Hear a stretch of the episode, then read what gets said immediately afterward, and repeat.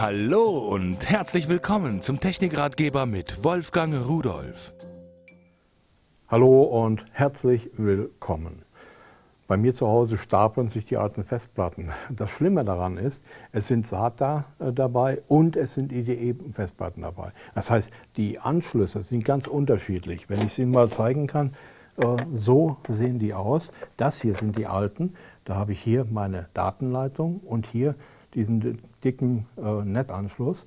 Und bei den SATA-Platten, das sieht so aus, da habe ich dann hier Netzanschluss und daneben die Datenleitung, die ja hier seriell ist. Also, die Stecker passen nicht aufeinander. Wenn ich die aber jetzt mal äh, benutzen will, ich suche alte Daten, ich möchte mal gucken, was habe ich damals irgendwo gespeichert, irgendwas ist kaputt gegangen, dann wird es schwierig. Da habe ich einen Adapter gefunden äh, von Z-Enter, das ist äh, so ein kleines Kästchen hier und der kann alles.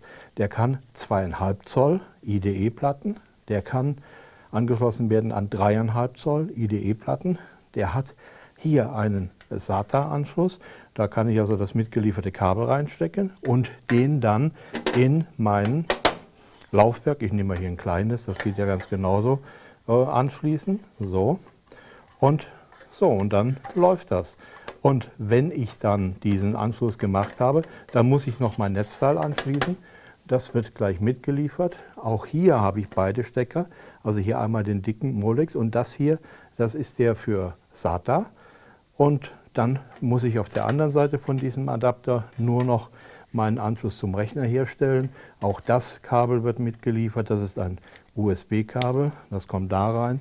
Und einen Y-Stecker für zwei USB-Ports aus dem Grund, zweieinhalb Zoll Platten brauchen weniger Strom. Dann reicht der Strom aus zwei Ports, um die zu betreiben. Nur bei den dicken dreieinhalb Zollern, da muss ich das Netzteil auf jeden Fall haben. Aber ich kann es, wie gesagt, eben auch für die kleinen Platten verwenden. Mitgeliefert wird außerdem auch noch eine Software zum Kopieren und Backups zu machen. Und damit ist es dann natürlich recht einfach möglich, auf alle meinen alten Platten zuzugreifen.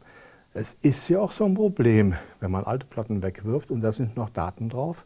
Gut, man muss sie fach- und sachgerecht entsorgen, aber dennoch, die Daten sollte man schon löschen.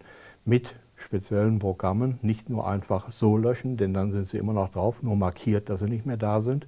Mit so einem Adapter kann man das ohne große Probleme und äh, das ist für mich ein sehr gutes Werkzeug.